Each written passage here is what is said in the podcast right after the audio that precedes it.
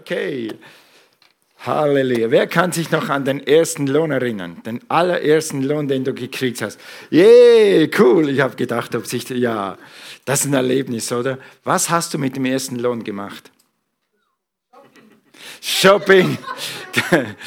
Ich hab, wir, hatten gestern, wir hatten gestern Bibelschule und da habe ich den Leuten gesagt, immer wenn ich was frage, 99% aller Fragen sind richtig, wenn du sagst Jesus. Und weil wir ein, ein Gemeindegründungsseminar hatten gestern in der Bibelschule, habe ich gesagt, diesmal ist das Wort anders, das heißt Gemeinde. Und hier äh, schleicht sich ein neues Wort ein, Shopping. Wo ist Anne? Ja, alright. nee, okay. Äh, tatsächlich, oh, ich habe aus dem ersten Lohn mir ein Fahrrad gekauft. Wir waren sechs, sechs Kinder und wir hatten acht Fahrräder. Wir hatten kein Auto und die acht Fahrräder sobald ich das konnte, war mein Job, diese Fahrräder in Schuss zu halten. Aber es waren halt Damenfahrräder und eins ging besser und eins ging nicht so gut und manchmal hatte eins Luft, manchmal hatte eins weniger Luft. Und mit dem ersten Lehrlingslohn habe ich mir mein eigenes, pass mal auf, Herrenfahrrad gekauft. Und das hatte nicht nur drei Gänge, das hatte sechs Gänge. Wow, ich bin mir vorgekommen wie auf dem Porsche. Und äh, das war mein ganzer Stolz. Und ich habe es auch dann gebraucht. Meine, mein Lehrort war sieben Kilometer weg. Und das habe ich dann Frühling, Sommer, Herbst äh, immer bin ich mit dem Fahrrad gefahren. Mit Freuden und, und Energie. Ja, was hast du mit deinem ersten Lohn gemacht? Shopping? Hast du dir dann irgendwann eine Wohnung geleistet? Weiß auch nicht was. Aber Gott hat uns Dinge anvertraut. Wie sieht dein Fahrrad heute aus? Hat es drei Gänge? Wie viele Gänge hat dein Auto? Hast du Computer? Hast du ein Haus? Hast du Wohnung? Hast du Kinder? Hast du Familie? Gott hat dir Dinge anvertraut. Gott hat dir sogar Menschen anvertraut. Gott hat dir Sachen anvertraut in deinem Leben. Kinder, Freunde. Wir sind so gesegnet. Gott hat dich über Dinge gesetzt. Das, die gute Nachricht ist, er hat dir Dinge anvertraut. Die noch bessere ist, du darfst darüber verwalten und darfst darüber entscheiden. Und Gott will dir helfen, darüber ein guter Verwalter zu sein. Also Dinge bringen auch Verantwortung, aber Verantwortung ist gut, wenn man mit Verantwortung gut umgeht oder wenn man sie wahrnimmt. Und darüber wollen wir heute reden. Wir wollen heute über Verwalterschaft reden oder über Verantwortung, über Dinge, die Gott uns anvertraut hat. Ich habe heute zwei, zwei große Dinge mit dieser Predigt vor. Das erste ist, wir wollen über Verwalterschaft reden. Das kommt nachher. Dazu mache ich eine Einleitung zu dieser Serie. Zuerst kommt jetzt die Einleitung zu dieser Serie, die wir machen. Und das heißt, diese Serie heißt diesmal Leben wie niemand anders oder Leben wie kein anderer. Und ich erkläre euch das nachher. In dieser Welt gibt es viele Stimmen. Wir werden jetzt zuerst über das reden, über diese Stimmen reden und dann rede ich über Verwalterschaft. Mal schauen, wie weit wir kommen in der Zeit, die wir zur Verfügung haben. In die Politik hat eine Stimme, die Medien haben eine Stimme, die Berufswelt hat eine Stimme, deine Freunde haben eine Stimme, deine Eltern haben hoffentlich eine Stimme, Bücher haben eine Stimme, deine Träume haben eine Stimme. Die Finanzwelt hat eine Stimme und hast du gemerkt, Geld hat auch eine Stimme. Geld redet zu dir. Es will dir sagen, was du tun kannst und was du nicht tun kannst. Was du dir leisten kannst und was du dir nicht leisten kannst. Und es will eigentlich dein Leben regieren. Jesus sagt, du kannst nicht zwei Herren dienen. Entweder du dienst dem Mammon, eben dem Geld, oder du dienst ihm. Mit anderen Worten, Mammon versucht dich zu regieren.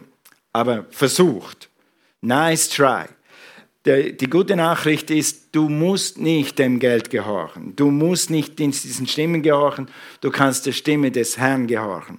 Du kannst, äh, du kannst entweder das mitmachen, was das Geld dir vorschreibt oder der Mammon dir vorschreibt, oder du kannst äh, das mitmachen oder das tun, was Gott dir vorschreibt.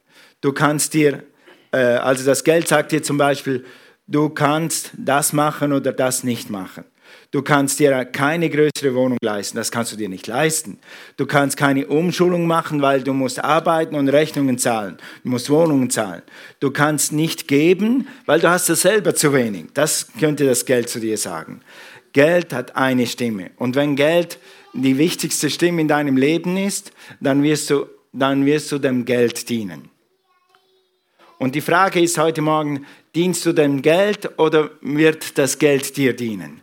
Und diese Kurzserie, die wir machen, drei Sonntage, ist, dir zu helfen, umzuschalten, dass immer du das Geld dir dient, das Geld dir dient, dass du übers Geld regierst, nicht das Geld über dich. Wir haben den riesen Vorteil als Christen, dass wir ein Handbuch haben. Und in diesem Handbuch, in dieser Bibel, gibt es x 100 Bibelstellen über Finanzen und über Verwalterschaft. Und wenn du diese Prinzipien umsetzt, dann wird das Geld dir dienen müssen. Und es wird deinen Kindern dienen und es wird deinen Umständen dienen und es wird deinen Eltern dienen und es wird sogar deinen Freunden dienen, weil du dann hast zum Geben oder zum Helfen, wie auch immer. Wenn wir diese Prinzipien anwenden, dann werden wir dem Geld sagen, was es zu tun hat. Wenn wir diese Prinzipien anwenden, dann wird das Geld eben uns dienen. Dazu werden wir sieben Schritte kennenlernen, wie das geht. Diese sieben Schritte sind super, super easy. Einfach zu verstehen. Du kannst ja einmal hören und dann weißt du eigentlich, was gemeint ist. Du, der, jeder, jedes Kind kann diese Schritte machen. Wer eins und eins zusammenzählen kann, kann diese Schritte tun. Die sind super leicht. Die einzige Problem an diesen Dingen ist, sie brauchen Disziplin und manchmal, je nach Fall, Opferbereitschaft. Lass uns mal diese zwei Worte sagen. Disziplin. Sag mal Halleluja, Disziplin.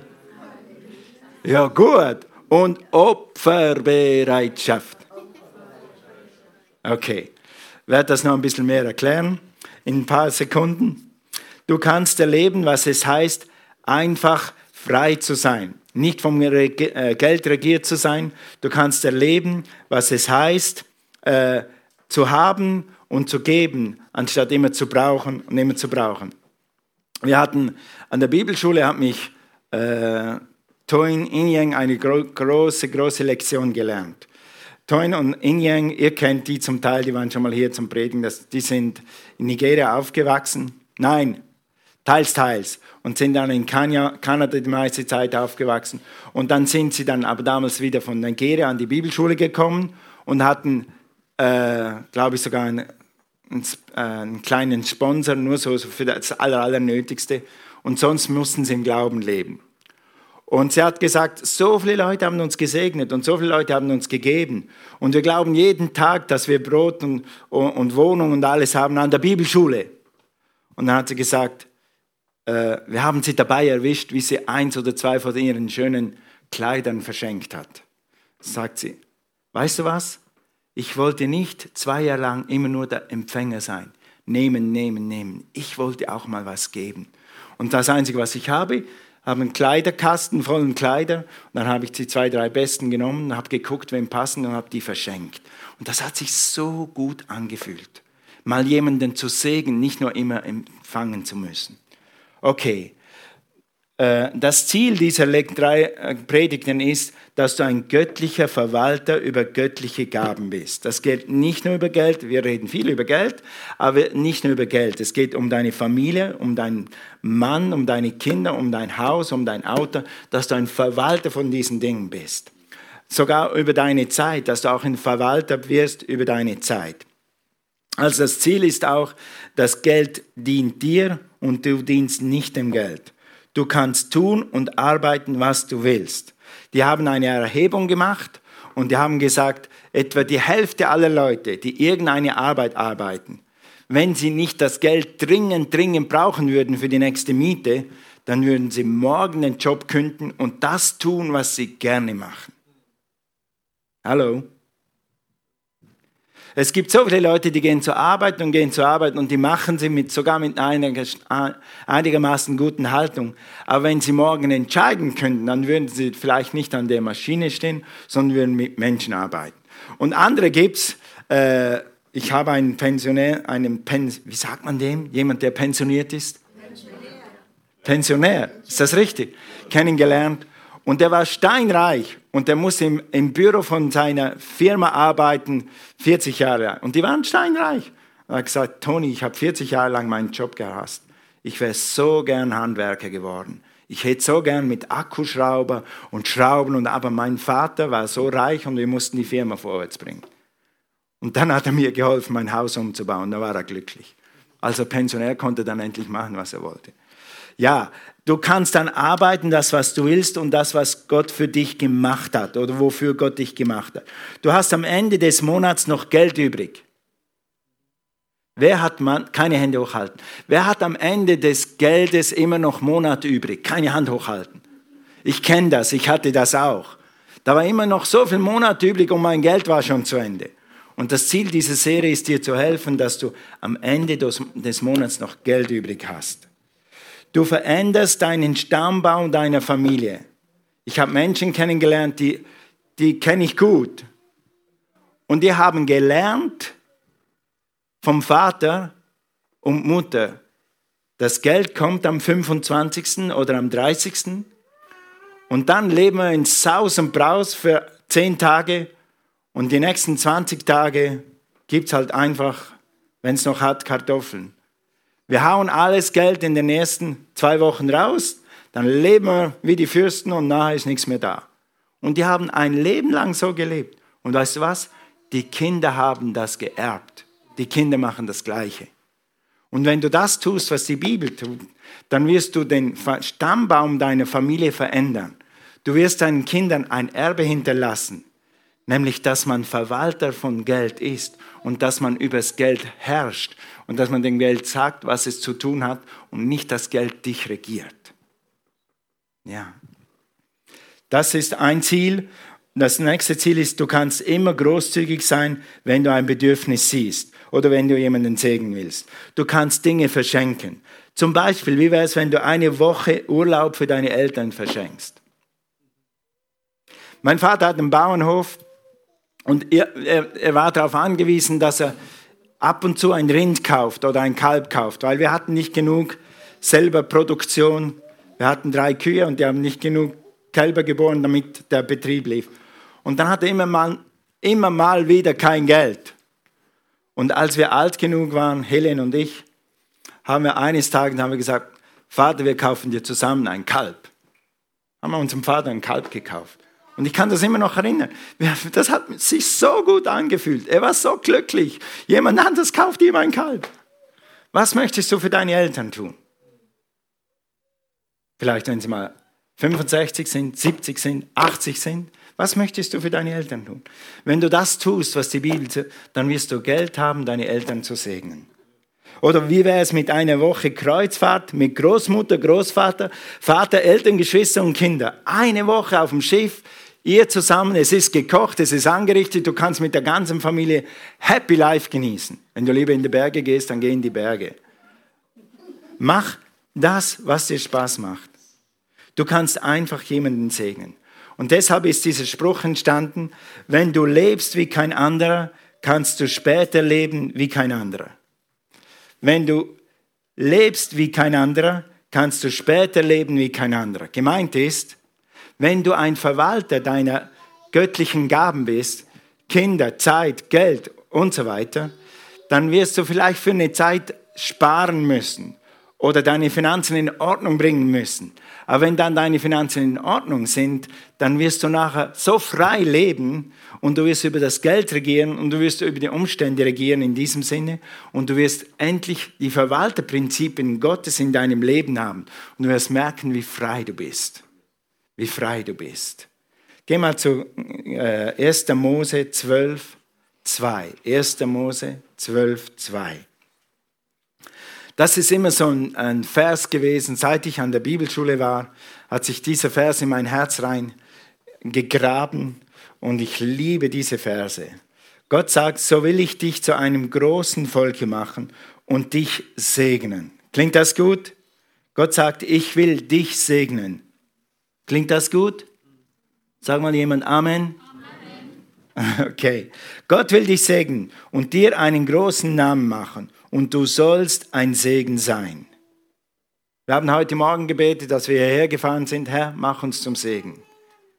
Mach mich heute Morgen zum Segen für irgendjemanden. Bete das. Glaube das. Ich will segnen, die dich segnen und verfluchen, die dir fluchen. Und durch dich sollen alle Geschlechter auf Erden gesegnet sein. Was ist da gut an diesem Vers? Weißt du was?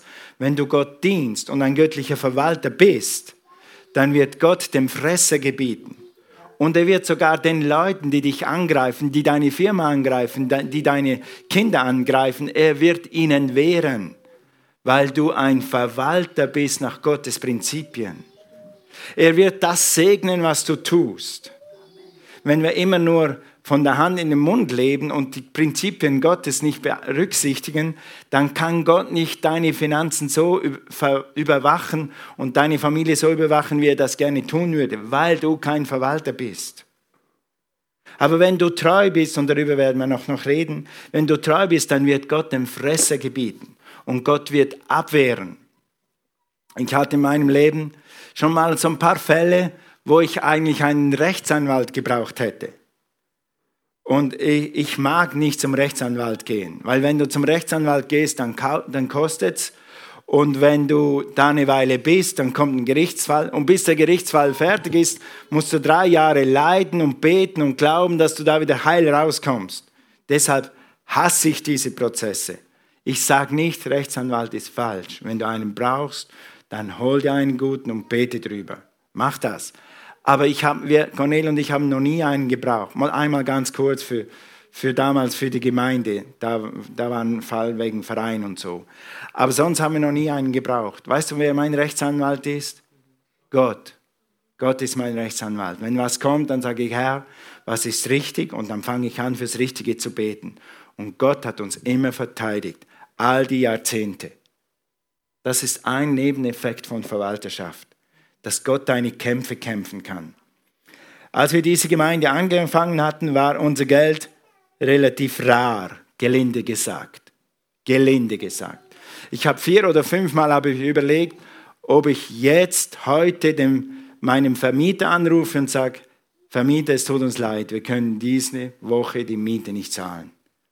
Und immer kurz bevor ich den Hörer in die Hand genommen habe, habe ich gedacht, nein, nein, ich will das nicht. Und vielleicht war es auch Gott, der mir gewährt hat, weil Gott hat es immer gemacht. Gott hat es immer gemacht. Aber dann war, aus irgendwelchen Gründen hatten wir dann kein Auto mehr und wir hatten null Cent für ein Auto. Und die, unsere Gemeinde war, das wisst ihr, war hier, war in Ulm, Neu-Ulm und wir haben in Tomerdingen gewohnt. Wer weiß, wo Tomerdingen ist? Ja. Ganz weit draußen. Weißt du, wie viele Busse es gibt nach Tomerdingen pro Tag? Zwei am Morgen und zwei am Nachmittag und so um halb vier ist Schluss. Also am Abend in der Gemeinde ein Treffen ist schlicht unmöglich. Ich habe das ein paar Mal mit dem Fahrrad gemacht, aber es braucht eine gute Stunde. Und dann einmal hat es geregnet, was das Zeug hält. Ich war soaking wet, durch und durch nass, bis ich hier war. Und dann muss ich auch wieder nach Hause. Also ging einfach nicht. Und dann haben wir gesagt, Herr, wir brauchen ein Auto, Herr, wir brauchen ein Auto. Und da war jemand, der hat das gesehen und der hat uns ein Opel Corsa gekauft.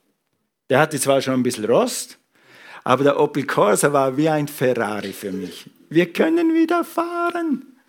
Jemand hat einfach 3000 Mark in die Hand genommen, ist irgendwo hingegangen und hat ein Auto gekauft und hat uns das geschenkt. Na, wie ist das? Möchtest du mal irgendwo, wenn du ein Bedürfnis siehst, 2000 Euro in die Hand nehmen und sagen, weißt du was? Komm, du hast genug Sorgen. Nimm die 2000 Euro, kauf dir ein Auto und fahr weiter. Wie wird sich das anfühlen? Wow, ich liebe das. Ich liebe das. Und wenn du Empfänger bist, dann preist du Gott für alle Zeit und Ewigkeit. Und wenn du geben kannst, du wirst das, du wirst das erinnern. Du wirst dich daran erinnern. Weil es tut was mit dir. Du kannst jemanden segnen. Das meinen wir, wenn du lebst wie kein anderer, kannst du später leben wie kein anderer. Wovon rede ich? Einige von uns haben ein Budget. Ja, komm, vielleicht darf ich das fragen. Wer plant Ein- und Ausgaben von euch? Wer von euch plant Ein- und Ausgaben? Halt mal deine Hand hoch. Wow, eins, zwei, drei, vier, fünf. Gut, gut, gut. Ja. Yeah. Und wenn du jetzt mal deine Aufgaben, Ausgaben planst, sagen wir mal für drei Monate, ich mache das jetzt schon seit zwei Jahren und bin immer noch kein Profi, aber es, es läuft, okay? Äh, und wenn du deine Aufgaben planst, Entschuldigung, deine Ausgaben äh, aufschreibst und planst, dann wirst du merken, wo du zu viel ausgibst. Und du wirst merken, wo du mehr ausgeben möchtest. Aber du kannst nicht, weil du da drüben zu viel ausgibst. Deshalb, wenn du das planst, sag mal planst, dann kommt sofort auch die Gnade Gottes zu planen. Und wenn du planst, dann sagst du eigentlich dem Geld, was das Geld tun soll. Im Moment ist es so, dass die Werbung dir sagt, wo, das, was, wo dein Geld hingeht, dass das Finanzamt vielleicht dir sagt, wo dein Geld hingeht, dass deine Regungen dir sagen, wo dein Geld hier geht, ich werd, hingeht. Ich werde nie vergessen, äh, seinen Namen habe ich vergessen, aber ich weiß, wir hatten einen Arbeitsvorbereiter bei uns, der Name kommt mir gleich wieder. Ich glaube, Manfred war es, bin nicht sicher. Und der ist eines Tages ins, ins Büro gekommen, damals in der Firma in der Schweiz, sagte Toni, ich habe gestern den größten Blödsinn gemacht, den ich je gemacht habe. Ich sage, was hast du gemacht? Ist was passiert? Hast du jemanden umgebracht? Hast du ein Bankhaus geraubt? Was hast du gemacht? Nein, wir waren an einer Wohnmesse, Wohn- und, und, und Hausausstellung. Und dann haben sie schöne Schlafzimmer gehabt. Und ich und meine junge Frau, das hat uns so gut gefallen. Und dann haben wir gleich unterschrieben, 40.000 Franken für ein neues Schlafzimmer. 40.000 Franken für ein neues Schlafzimmer. Und jetzt zurück konnte er nicht mehr, weiß nicht, weil die Frau nicht wollte oder weiß nicht, warum das nicht ging. Wenn du planst, dann passierte das nicht dann wirst du auch vielleicht 40.000 Euro für ein Schlafzimmer ausgeben, aber du wirst wissen, dass du das wolltest und du hast es planmäßig gemacht. Das gleiche mit dem Auto. Einige Leute unterschreiben ein Auto. Es gibt junge Leute, die kaufen ein Auto für 35.000 Euro. Und dann sagen sie, Mama, ich bleibe jetzt nochmal sieben Jahre bei dir zu Hause, weil ich habe ein Auto gekauft. Wenn Gott dich so leitet und deine Mama auch so leitet, okay, ich, sag, ich habe nichts gegen Autos. Aber ist das wirklich das, was du tun willst? Oder möchtest du vielleicht lieber eine Familie haben und der Familie vorwärts helfen? Das musst du entscheiden. Aber was, was ich sagen will, ist, plane das, was du tun willst. Und wenn du das planst, dann wirst du vielleicht für eine Weile Opfer bringen. Zum Beispiel hat man herausgefunden, dass viele Leute, die nicht planen, die denken, ja, 200 Euro für Essen, äh, 600 für die Wohnung, dadadadada. und man hat herausgefunden, dass die meisten Leute mindestens äh, die Hälfte mehr Geld ausgeben für Essen, als dass sie denken. Also statt 200 gibst du 300 aus. Wenn du denkst 300, dann gibst du wahrscheinlich 500 aus. Und wenn du das mal aufschreibst, dann kannst du entscheiden, ob du das willst. Ich sage nicht, du sollst das nicht. Du hast dann nur entschieden, ich möchte so viel für Essen ausgeben, ich möchte so viel für das ausgeben. Und jetzt fangen wir gleich an mit der Praxis. Schreib mal einen Monat auf, was du ausgibst. Es gibt so Apps, die machen das fast von selbst. Die Sparkasse, wo ich bin, hat jetzt eine neue Finanzplan-App. Da machst du zehn Klick und dann schreibt die das selber auf. Dann musst du am Schluss vom Monat nur noch ein paar Sachen korrigieren und dann hast du eine perfekte Liste, was du wohin ausgegeben hast. Und dann setz dich mit deiner Frau und Mann hin und sag, wollen wir das so oder wollen wir das anders? Okay. Und wenn du das machst, genau, das ist der erste Schritt. Schreibe auf, was du in einem Monat verbrauchst. Und schreib das bitte nicht Ende Monat auf. Ich habe gelernt als Buchhaltung, auch hier in der Gemeinde, wenn wir mit Geld umgehen, ist immer am besten, wenn wir es am gleichen Tag tun. Weil wenn du in einer Woche rekonstruieren musst, wie das Opfer war und wer da gegeben hat und was, und was dann, da war noch ein Sonderopfer dabei und warum kommt das, und dann wird es kompliziert. Am gleichen Tag ist es easy.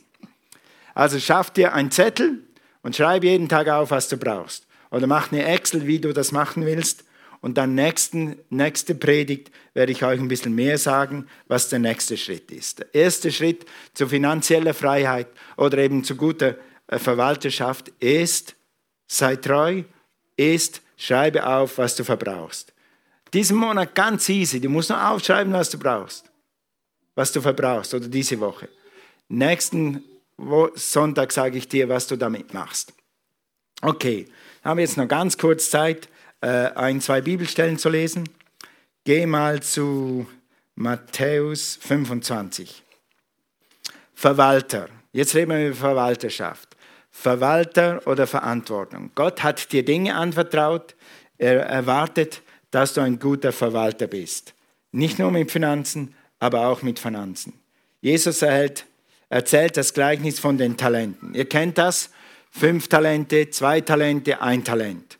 Und dann der, der fünf Talente gekriegt hat, macht was damit? Wer weiß es? Er erwirtschaftet fünf, also er verdoppelt. Und dann sagt Jesus zu ihm, du guter äh, Verwalter, hervorragend, sagte der Herr, du bist ein guter Mann, du hast das wenige zuverlässig verwaltet. Guck, er sagt sogar zu dem, der fünf gekriegt hat, du hast das wenige zuverlässig verwaltet. Ich will dir viel mehr anvertrauen.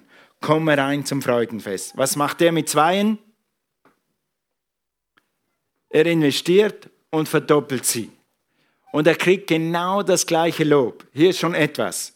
Und du sagst, ich bin nicht so reich, ich habe nichts geerbt, äh, ich bin auch nicht so schlau, ich habe nicht fünf Studien wie andere Leute. Weißt du was, Gott hat dir Talente gegeben. Wenn du mit denen treu bist, mit denen Gott, was dir Gott gegeben hat, dann wird dir Gott, dich Gott gleich loben wie der andere, der viel hat ist genau der gleiche Text. Ich kann das jetzt nicht alles lesen, aber das Lob für den ersten ist genau das gleiche Lob wie für den zweiten.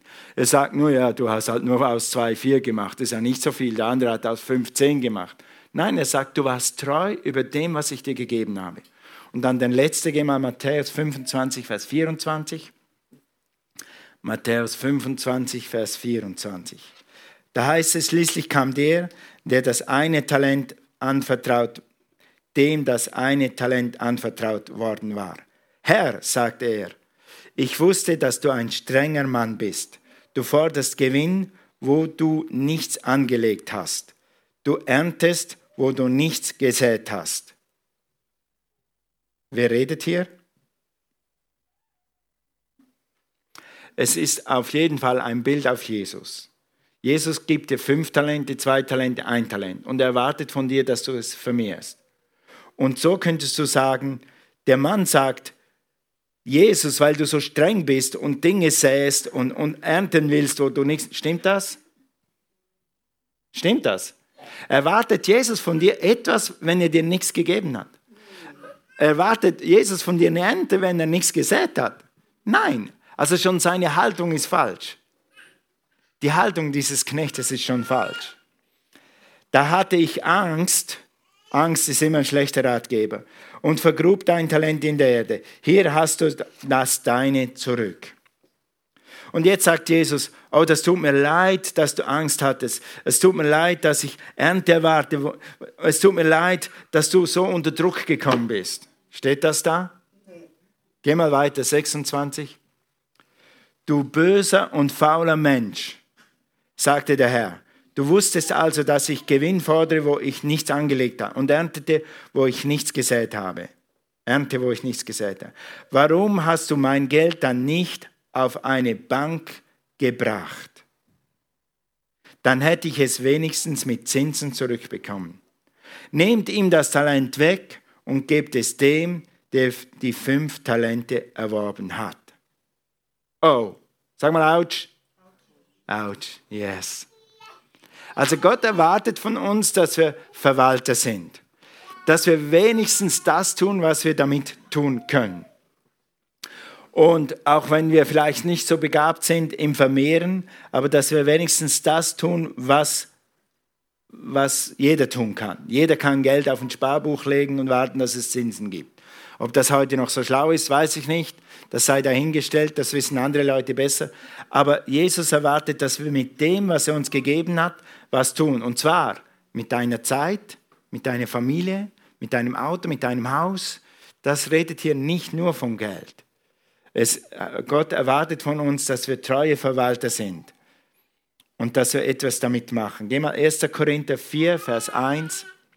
1. Korinther 4, Vers 1. Da heißt es, so soll man uns betrachten, als Christ die Diener und Verwalter göttlicher Geheimnisse. Verwalter göttlicher Geheimnisse. Wir sollen auch über das treu sein, was wir wissen. Wir wissen, wie man zu Jesus kommt. Wir wissen, wie man Jesus annimmt. Wir wissen, dass Jesus unser Herr ist. Wir wissen, dass wir die Gerechtigkeit Gottes sind in Christus Jesus.